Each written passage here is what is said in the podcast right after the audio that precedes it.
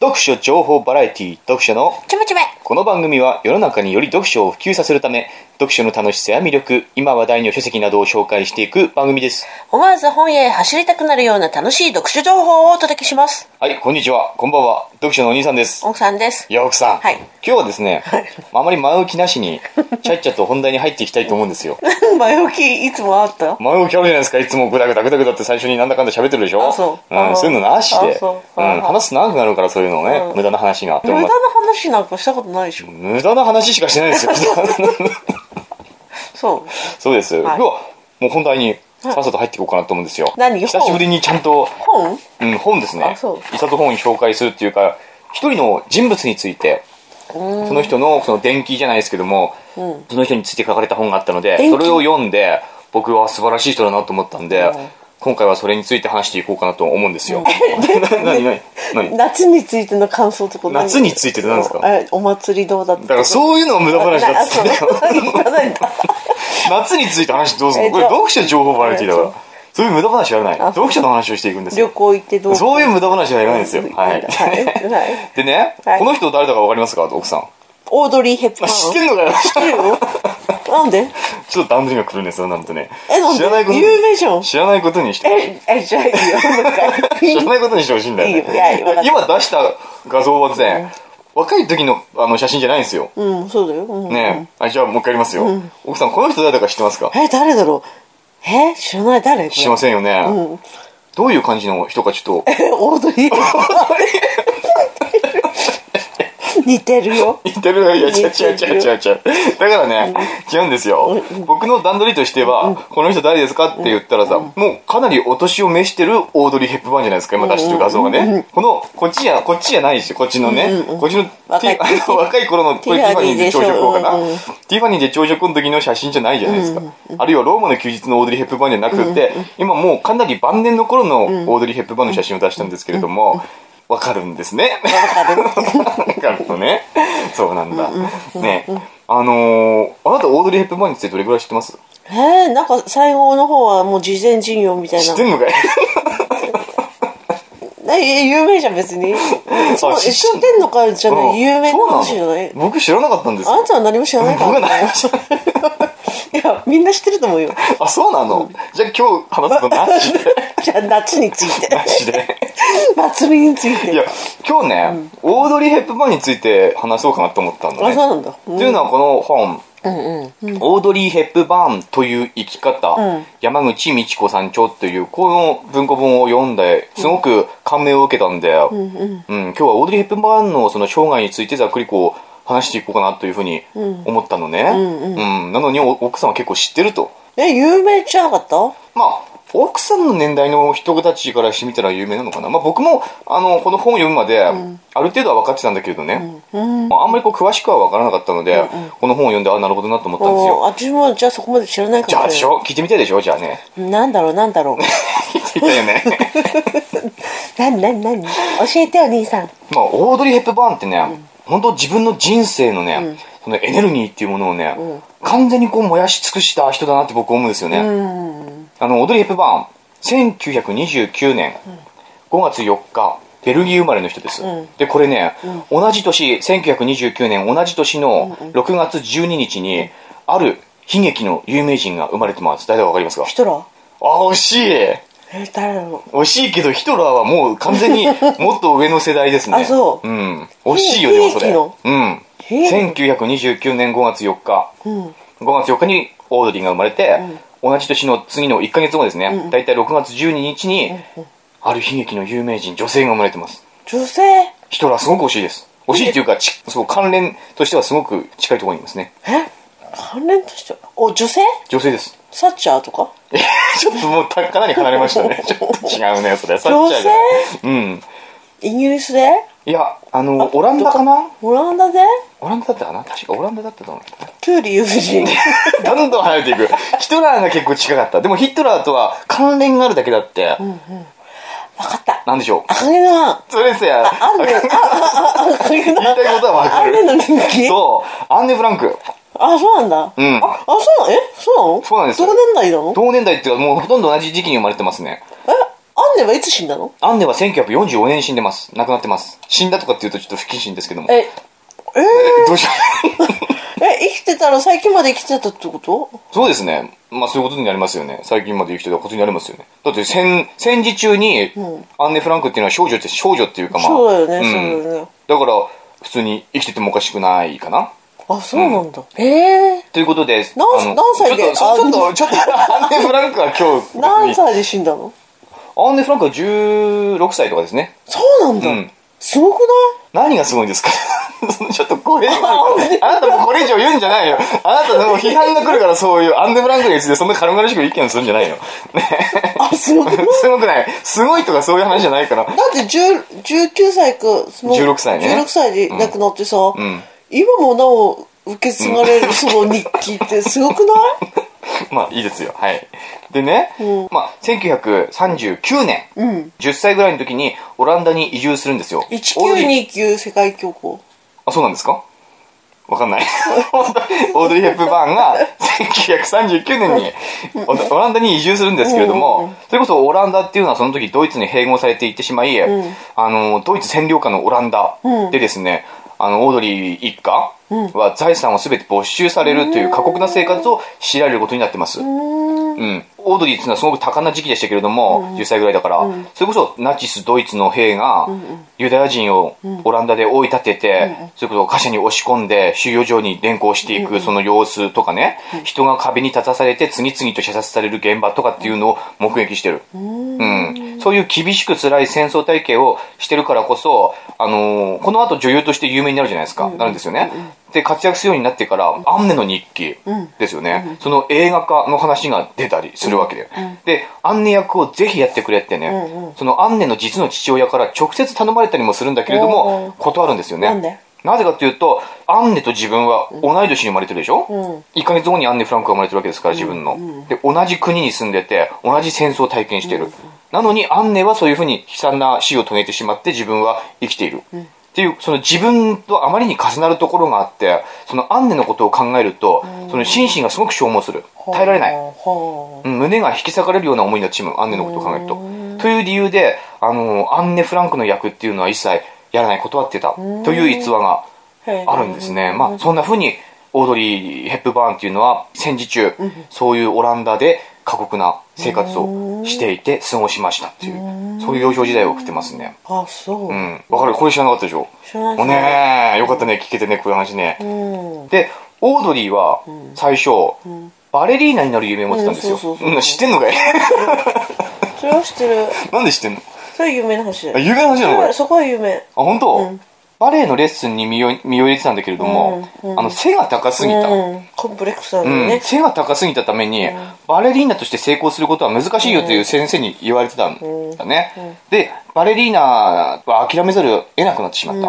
オードリー・ヘップバーンっていうのは身長が1 7 0ンチあったらしくて、まあ、当時の女性としてはかなり高い方そうだろうね今はまあ1 7 0ンチって言ったらざらにいるけれども、まあ、今でもやっぱ170ある女性って結構背高いですよね、あんたより大きいね僕より大きいです完全にうんそれそうそれでバレリーナの夢を諦めて、まあ、ダンサーとかモデルあとはミュージカルのちょいとした役とかにそういうのに出演しながら生活してたんだけれども、オードリーっていうのは自分の見せ方っていうのがやっぱとてもうまかったらしいのね、でどうしたらこう自分が人に対して魅力的に見せられるかっていう研究に余念がなく余念がなかったみたいで、おーうん当時のあのオードリーを知る人は、もう彼女は靴を一足、ベレー帽も一つしか持っていなかったけれども、14枚のスカーフを持ってました小さなベレー帽を網戸にかぶったり左右に傾けたり2つに折ってとても不思議なかぶり方をしたりしてました彼女には着こなしの才能がありましたと当時あんまりやらないような奇抜なこうちょっとした工夫で自分のそのファッションっていううんセンスを光らせてたみたいなのね、すると人の目に留まるようになる、でオードリーにとって最初の大役、ちょっとした役をずっと映画とかに出たりミュージカルとかに出てたらね、それっていうのが「ジジ」っていうミュージカル、うーんブロードウェイミュージカルですよこれ知らない僕も知らないんだけれども結構有名なミュージカルらしくって「あの恋の手ほどき」っていう放題ですね、知ってますうん放題って何放題っていうのは日本ではあ「れちゃう恋の手ほどき」っていうタイトルあ、そう、あそうなうのん現代は「ジジ」原作原作のタイトルは「ジジ」おじいちゃんうん、違う違う違う。ジジっていうのは、その、ミュージカルの主役の名前女性の名前か。ああうへんえ放題って何放題っていうのは、だから、日本でのタイトル。あ訪日の方放送の方じゃあ、あの、国、ほ、ほう、うんと、国、なん、なんていうの田中邦衛の国。ああ放放題ああのほ、法人の方ほ。違法人の方違法人の方なのかなうん。違法人あのの、日本のことを法、なんていうの、法人っていうでしょ、日本人のことを。ん放題ねえわかったわかったな、な、 な、なんで分かんない人題名の題でしょ法法人の法人が行くべ名簿 そうそうそうそうそう、法人が行く。の放題でしょ放題、うん。題名でしょ、うん、要はあの現代と放題って結構違う場合があるじゃないわかるげ現代その外国で あ原作がある元々ね元々外国でなんかそういうストーリー、外国の作者がいて外国で有名になった話もっとわかりやすくラジオなんだからなんていうの例えばあの、スタンドバイミーっていう映画がある有名な話うんう、んスタンドバイミーっていう映画があるでしょでも、スタンドバイミーっていうのは放題じゃないですか。そうな のそう。現代はザ・ボディって言うんですよ。あそうなんだザ・ボディなんだ、そう。ザ・ボディってどういう意味だか知ってますかえ体あ、体。そう。元、おどろおどろしい本とは、ザ・ボディ意味です。ええ ザ・ボデうんィ、直訳すると体なんだけれども、意味としては、おどろおどろしい意味があおる。どろおどろしいみたういな、ん。あの、ザ・ボディっていうのは死体っていう意味なんですよ。あそうなんだ、んへえ直訳すると体だけあれれどもなん、だっけリバー・フェニックスだっけああ、はいはいはいはいはい。もう出てましたね。最後し死なんだっけ映画の中で誰も死にません。んないねうん子供の時のみんなは誰も死にません。大人になってから死んだとか死んでないとかそういう話してましたけれども。あそうなんだ、うん。まあそれはいいとして、だから、ザ・ボディっていう現代があるけども、日本ではスタンドバイミーっていうふうに変えられる。で、このジジも、ジジっていう現代だけれども、日本では恋の手ほどきっていうタイトルみたいね。僕は全く知らないけども、その原作者が、オードリーを見た瞬間、あ、私のジジ役はこの人しかいないでオードリーにその役をやってもらうことに熱望した。それによって、この、ブロードウェイミュージカル、ジジの主役、おーすごいねに抜擢されることでオードリーっていうのはね、女優の、有名女優の仲間入りを果たそうとする、でその頃、オードリーの知らないところでもう一つの企画が進められていましたなんだろそれというのがもう皆さんご存知のローマの休日うああもう時事の大役をゲットした、その裏でオードリーが知らないところでね、もうその話が進められていて、監督のウィリアム・ワイラーっていう人はね、もうオードリーがその以前に出演した映画、初恋を見て、ずっとオードリーに目をつけていた。うんで、彼女は私が求めていたものを全て備えていた。可愛らしさ、無邪気さ、そして才能、その上でユーモラスもあった。彼女は文句なしに魅惑的だった。おーなるほどうんね、、もうそんな風に目に映っちゃってるオードリーの魅力が完全にこのウィリアム・ワイラー監督の目に留まってるわけですね、でその「ローマの休日」に出演主演するしたことでもうオードリーの人気は沸騰して、オードリーは本当に大スター大女優になりますよね、まあ、この辺はもういや本当に有名な話じゃないですか、うんここまで何かコメンうト、ん、ないない ないえないないもうここまで全部知ってるよと いや全部知らないけどでもなんていうのへえって感じって感じですか、うんへーそうですか、うんオードリーってさっき奥さん言ってましたけれども、自分にすごくコンプレックスを持ってたらしいんだよねっていうよねうんあのみんなみんなから見たらもう銀幕の妖精なんてさ、言われてさもう本当に可愛らしくて美しくて、もう女性の憧れの的みたいな感じの人じゃないですか、なのにオードリー自身はあの自分を綺麗だと思ったことは私は自分を綺麗だと思ったことは一度もないと、いうふうに言ってた。これは本当に本音だったみたいで、やっぱり痩せすぎ、痩せてる。あんまりグラマラスな体ではないですよね。当時あのマリマリリン・モンローっていう女優もあー全盛期でいたんですけれどそうもなん、だそれと比較すると全然女性らしさっていうものは確かにないかもしれまなあいねそうだねですね。でやっぱ胸もない。ぺっちゃんこ。だし、やっぱ背が高すぎる。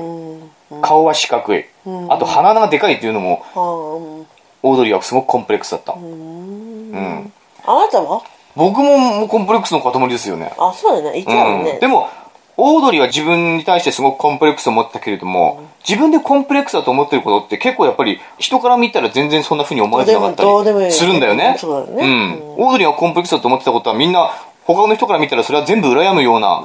ものだったんだよね。そうだよねね背高いとかね羨ましいよねそう。だから僕もコンプレックスの塊なんだけれどもね、そういうこと僕はもうハゲてきてるなとかって思ってるじゃないですか。ちょっとねちょっとね。でも、この前あの、コウさんコウさんが来た時に、お兄さん全然跳ねてないよって言ってたあ、しそ。 れ社交辞令。あれ社あの交キャサリンも、お兄さん全然ハゲてない、ハゲてどこハゲてるそれ、だから 言っ傷てたつしけないように、オブラートに包んであげてんだよ。だから、意外とハゲてないのかなとかって思ったりするしね。それ勘違い。僕がね、コンプレックスに思ってることも、意外とそれは僕の魅い力やなのかなあと私最近あなたの頭見てさ車から降りる時とかさ、わあ薄くなったなあと思ってさ、うんでもあなたはそう思うかもしれないけれども他から見たらそんなちょっと薄くなってる髪の毛も魅力的なのかもしれないしこの濃いすね毛も魅力的なのかもしれないそうだね、うん、そうだね そうなんですよそうなんだね、うんうんであのー最初に言うの忘れたんだけれども、オードリーの親うん両親っていうのは、オードリーが幼少の時に、からもう喧嘩が絶えなくって、まあ物心ついた時には離婚してるんですよ、うんだからオードリーっていうのはお母さんにほとんど育てられた、お父さんはもうちっちゃい時に出て行ってるうん感じなのね、でそんな両親の不仲という辛い記憶、まあ、幼い頃にずっとその両親の喧嘩、まあよくないね、それがもう本当辛かったみたいだね、でオードリーの頭の中にはもう鮮明にその両親の不仲っていうのが記憶が鮮明に残ってて、自分はそういう親と同じ鉄を踏んだりはしない、良い家庭を築きたいっていう思いがすごく強かった、女性らしいのね、でも結婚にはだから慎重だったの結構、うんうん、結婚はしたいし幸せな家庭を築きたいとは思ってたんだけれどもやっぱそういう両親みたいな不仲な結婚生活そういうのは嫌だっていうことで実際あの女優として花開こうとしてる時に婚約者が実はいたんですうよそれこそジジとかの役柄をゲットした時あるいはローマの休日に出るとか出ないとかそのぐらいだと思うんですけれども婚約者がいたんだけれども仕事と結婚家庭っていうものを両立両立させようとすると絶対結婚は破綻するなと思ったんで、この婚約を一度破棄してるんだよね。へー一度というか破棄してる、その人との婚約は。へえ結婚するなら、やっぱ結婚生活を優先させたいっていう思いがある。でも当時はもう女優としてもう開花しようとしてる時期だったから、どうしてもやっぱそこは女優として生きていきたいっていう気持ちがあった。だから結婚は一度婚約を破棄してるね。うん、それぐらいまあ結婚には慎重だし、幸せな家庭を築きたいと思っていたんですね。そんなオードリーなんですけれども、25歳の時に結婚します。へえあそうなんだそんな早く、うん結婚しますへえ相手はですね、うんメ大富豪ルメルフェラフェラーフェラーフメェルフェラーラー財閥とかそういうの、ーで違いますメルフェラ ーというメルフェラーという人でです何ね、やってる人190センチ近い身長に整った顔立ちこの人は俳優でもあり舞台演出家でもあり映画監督でもあったそして2度の離婚経験者でうわ4児4児4人の子供の父親だったへえへえそれでも結婚するってこれおかいしくないですか よっぽど家だからさ、あの、オードリーって、慎重な割にそう、慎重っていうまあか、あの、両親のような不幸な経験を繰り返すわけにはいかないっていう決意があったわけ。もともとね、ちゃんと結婚するならば、最後までその、夫と添い遂げたいし、子供も含め、最後まで幸せな家庭を築きたい。自分のような不幸な思いを子供にさせたくないっていう強い気持ちを持っていたにもかかわらず、選んだ相手が2度の離婚経験者 で、4人の父親。これもう、どう考えてもこれは失敗するだろうっていう感じがするでしょへえなんなんでそんなよっぽどいい男メル・フェラーってよっぽどいい男なのかなと思って、これ確かね結婚した時がオードリーは25歳でしょ、でメル・フェラーっていうのは確か12歳ぐらい年上だったあのかなあ私とあなたみたいな感じ逆転ねそれ、その逆転版ですね、でメル・フェラーはね、まあ、1 9 0センチ近い身長と整った顔立ちなんて言ってますけども、あんま整ってない ねあんま整ってない、そう思いませんかそうだね写真を見るとそうだねまあ若い時まあうは、若い時はそこそこなんだけれども、優しかったねちょっとあんまりかっこよい顔ではない。かっこいい顔ではないですね。うんそうなんだねうんえ。これ今、オードリーとメルフェラー並んでる写真み見見せてますけれども。あなたに似てるねい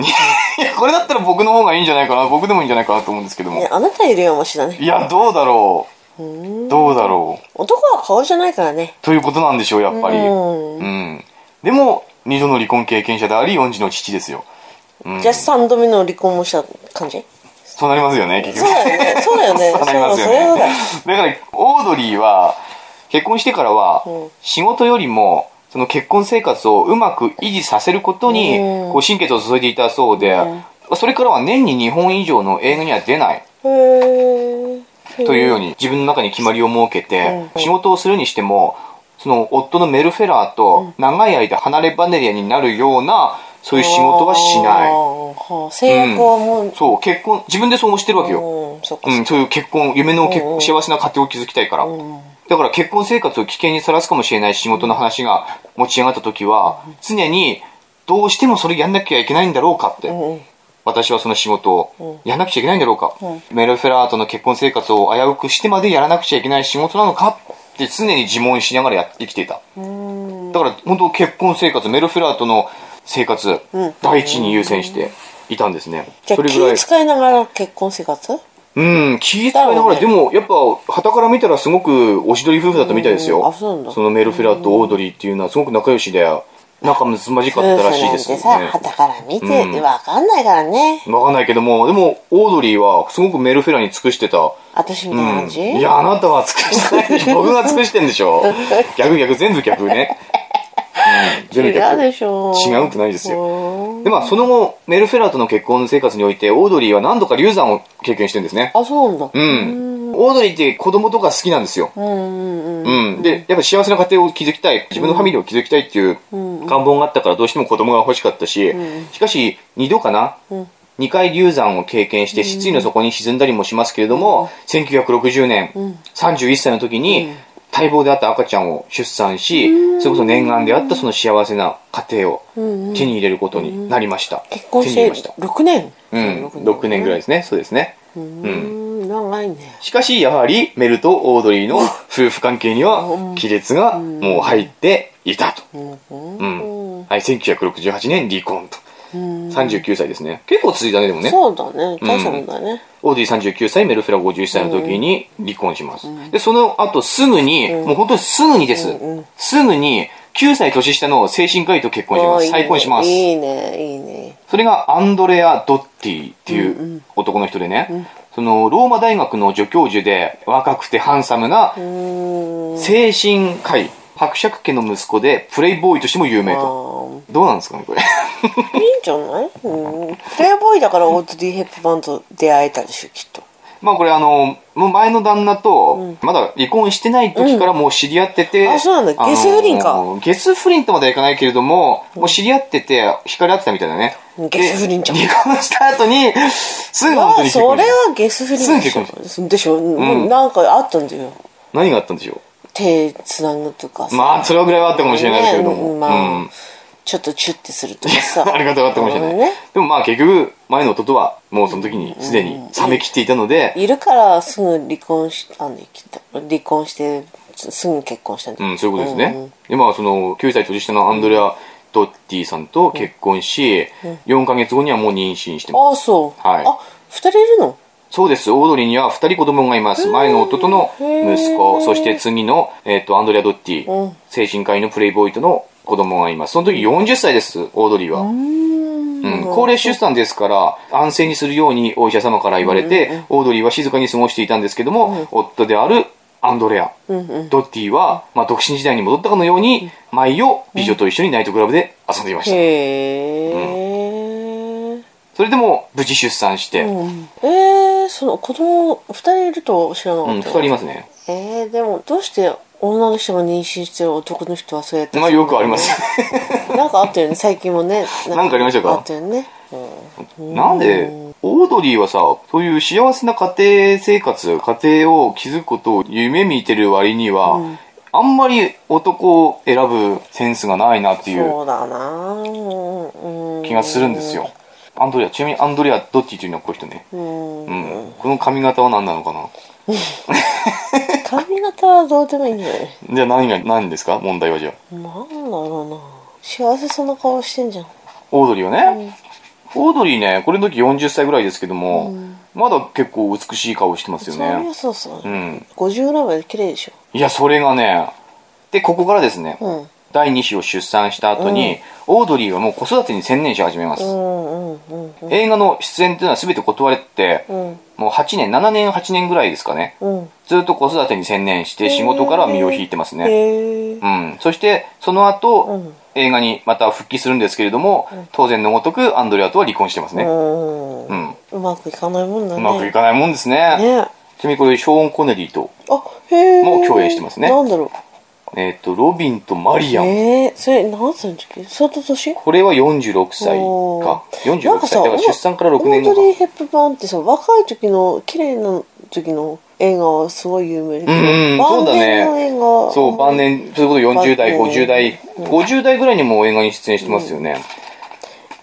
一番最後すごい年っていうか誰出てる最後は60歳で「オールウェイうんうズ」というなんだっけこれショーンショーン・クリーンじゃないやおうんとスピル野球スピルバーグかなんかの野球のやつだっけえわかんない「オールウェイズ」に出演してますねだからこの後のオードリーこの子育てが終わった後のオードリーはいくらか映画に出てて、ある程度の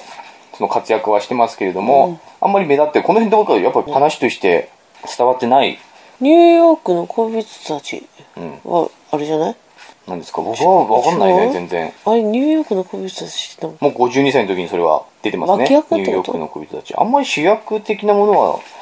出てないんじゃないかわかんないですね。そんな感じ。うんで、結局そのアンドレアと離婚した。で、それと重なるように、また最後のパートナーがオードリーの前に現れます。おー最後のパートナーは俳優でありプロデューサーでもあるロバート・ウォルターズうんこの人はオードリーの7歳年下でうすんうんうんでロバートこのロバート最後のパートナーとなるロバートにも結婚歴がありまして、うんうんもう結婚歴があるのかと思うともうこれはもうまた破局するのかなと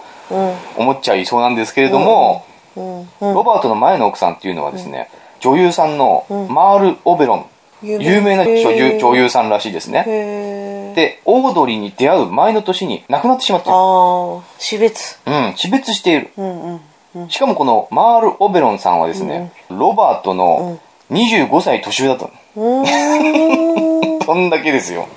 へえ女の人が女の人がその前妻し前妻亡くながった人うんすごくないすごくない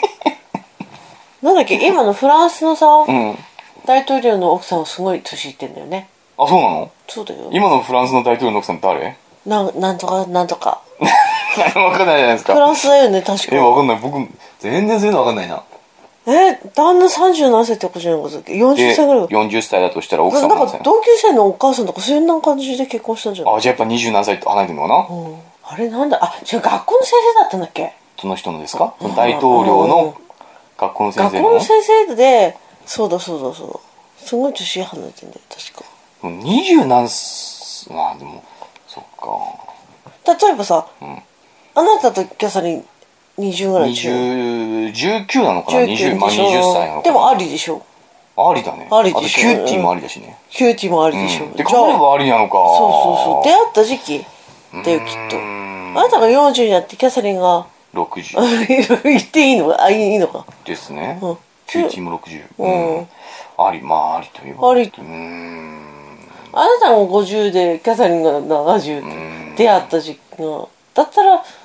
ちなみにこの時ロバートは44歳オードリーは51歳ですね、うんでロバートのじゃあ前妻であるマール・オベロンは6025歳だから69歳だね69歳68歳ぐらいで亡くなってるうのかーん44歳っつったらまだまだ男盛りだよねそうだねでも69歳っつったらもう結構おばあちゃんだよねそうだね全然違うねねまあ、とにかくこのロバートっていうのは本当に気鋭の熟女好きですようんううんん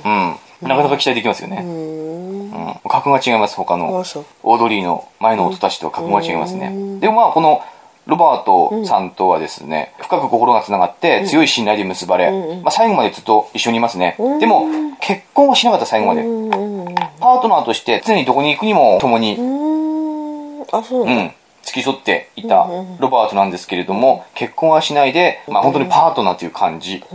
でしたねでようやくここでオードリーは51歳の時に自分が理想とする最愛のパートナーと出会って、おーうん、あそうなんだ精神的な幸せ男性と一緒に共にいるっていう精神的な幸せを得ることができてますね男の人と一緒にいてさ欲しいのは精神的な幸せなんだよね、なのそうだよあなたもうそれはさちょっとあれだよね若い僕に言うことじゃないと思うそうなんかさうん違う違うあなたいつもうん ハラハラドキドキとかさ、なうんなんていうの情けないなとかってな 何情けないなってななんかこう頼りないなとかじゃなくてさ、一緒にいてドンと構え構えていられるような安心感みたいな欲しいよね、それでもね、やっぱあなたが43歳で僕も同じぐらいだったらそれでいいかもしれないけれども、まだそこそれを僕に望むのはまだ早いよねまだ早いっていうか望んじゃいけないまだあなたに望んでい ないもん望んまあいいですよじゃあ望んでなくていいよあでもあの人ちょっとこうなんていうの成長したなと思ってうんあの今日ほらまた読書会あるよってそうそうそうそう教えたじゃんあのー実を言うと、その我々が今まで参加してきた読書会っていうもの、3回まで行われましたけれども、これはもうなくなりました 言ってませんでしたけれども、これはもうなくなりました、なぜかというと主催者である野田さんが退職したからです、そうねううんでもこのいつも参加してる読書会はもうないので、それの読書会っていう話はできない、と思っていたところに、隣の市隣の隣の市かそうそうそう隣の隣の市ちょ隣っと遠いんだけどね,、うんそうねまあそこだそんなに遠くない車で30分ぐらいの隣の隣の市で、来月9月2日に、まあ、読書会めいたものが開催されるっていうのをまた新聞の記事で読みまして、今日読んで、そうん、今日読んでうあなたって、んこんなのがあるわようんなんだいってなんだいなんだどうしたいってうんさくらどうしたいってさくらどうしたい、うんねなんだいね、んだから「ああいいじゃん」っつって、あんたすぐ明日連あじゃあ月曜日に連絡しようか」とか今日土曜日だったからねね、うん、いやいやこれは新聞に載ったらさ絶対待ってるよってあー今日新聞に載ってることをその取材者の人も知って待っるてかるら、よそう今日連絡が来るんじゃないか、うん参加者参加申し込みがあるのではないかと、うん電話の前にまあ電話の前で待ってるよ正座して待ってると、うんそう、うんっ今日してあげないよねて言うからさ、僕電話したの本当に今日、えすそぐ、のおーできるなとう思んった、代表者の方にすごい携帯にうんうんううんん、うん電話してちゃんと話をしまして通知で失礼じゃないよ てか最初ね電話したらね出なかったんだよあそううん、出なかったですぐまた電話かかってきたのあっちからそう、うんだからあ運転中だね、うん、かもしれないね、あ何々さんのお電話ですかというふうに僕が言って私は何々と申しますけれども、新聞で読書会ブックカフェって言うんだけれども、そのブックカフェ9月2日に行われるブックカフェの記事を読み読みまして、今お問い合わせのお電話をかけたんですけれどもって言ったら、あそうですかありがとうございますみたいなふうに言われてですね、まあ、彼女その主催者の彼彼女主催者の方は見たことないけれども彼女だったのうん、女の人ですあそうなんだ女の人です。で、主催者の方は、何歳ぐらいがね、多分50歳ぐらいなのかな。まあはな声聞いた感じね。うん、わかんないよ。わかんないです。じゃあ、今なかったことにしよ う。でも、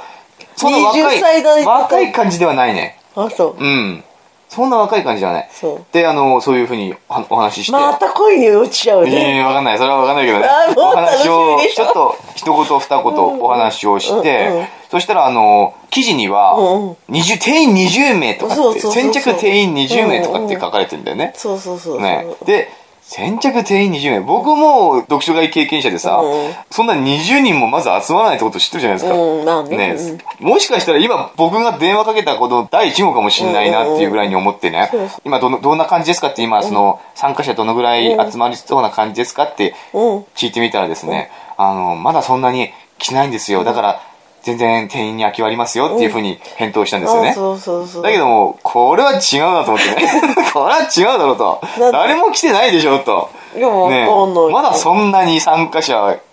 ないですそんなにって言ってるけども2、3人はいるってことじゃん。どうかなだからもしね、うんあの僕が最初の参加者だとしても、ああなたが最初なんですよとは言わないでしょ言えないですよいや、そんなことないよ。いや言えないと思うねそんなことないよ。いや言えないと思うよだってあなたがまだ参加者誰もいなくて、お電話いただいてあなたが最初の参加者ですとかって言ったら、えー自分しかいないのって思うもんいいじゃん。普通だったらね、え僕しかいないんですか、じゃあちょっとどうしようかなってなっちゃうあそうと思うんですよ。普通だったらね、僕はもうそんなの分かってることだから、多分いねえだろうなって分かってるから、そうやって言われてもいいけども、普通だったらそう思う。だから、そこは、まあ見え張るわけじゃないけれども、何人かしかとか、もういる、もうすでに参加者がいるっていうことをよ、そんな風な感じで、そういうニュアンスで話すと思うんだよね。実際そうじゃなかったとしても、多分実際そうじゃないと思うんだけれども。いいじゃない、別うん、に。いいですよ、別に。うん何が問題だ でもまあいや問題何もない、何もない。問題何もない。問題何もないよ。でも僕の僕はもうその今回こう開催される特集会は、う ん何笑ってんだよいやいいよいや別に の今回開催されるその特集会は、あの第1回目なんですかとかね、うん聞いたら全然もう第1回目で、手探りの状態でこれから始めるんですよ、みたいなこと言ってたんで、あそうですか、私はバカだ私はその私の住んでる地域で特集会がありましてもう3回ほどバカだ出てますよえ半年前はさ、半年ぐらい前かあ12月かあればうんどうしよう行かなきゃどうしよ うそうそうそんな、ねそんなね、うんそんな人間でしたよ僕は、ね小本当さな人変わ間っでしたうたんねでまあそんな風に言ったらですね、あじゃあ私なんかよりもずっとその読書会についてはお詳しくて先輩でいらっしゃるんじゃないでしょうないないじゃないん先輩でいらっしゃるのではないですかとかっていう風に言います言ったんでいやいやそんなことないですよいやいやいやいやいやいやいやそんなことないです私なんてまだまだ全然ね、うんだった3回です かだらから確かにでもあのやっぱあの本を一冊持ってきてそれについてお話ししていただきたいんですけども、それは可能でしょうかっていうふうに言われたんで、あ全然やりますよってね、全然大丈夫ですよっていうふうにそういうふうに話をして、9月2日、まあ、隣の隣の市で行われる、そのブックカフェ、いわゆる読書会というものに参加してくることに決定しました、うん頑張ってはい忘れないよう行ってにきますカレンダーに書いて書いおてきました書いておいたううんまあ、キャサリンも誘ったんだけれども、キャサリンはちょっと仕事の関係でどうなるかまだ分かんないってことで、まあ、もしかしたら一緒に来るかもしれないし来ないかもしれないし来なかったら僕一人で潜入しますしいいじゃん新しい出会いが待って出会いがあるかもしれないですね女の人もまた出会えてまあ、多さ分でもね来ないねわかんないよ分かんないけども少なくとも20人は来ないうんねそりゃそうだうねん、おそらく集まっても56人とか、うんでも10人未満の人数かなっていうふう帰っていいんじゃないまあ、下手したら本当にその人と僕と2人かもしれないし ねあり得る完全にありますよこれねあそううんまだずだから前に来さうちのほら地域に来てたさ、読書会に来てたおばあちゃんとかが現れたりしててあの人どこの人だったっけな忘れた、分かんないよね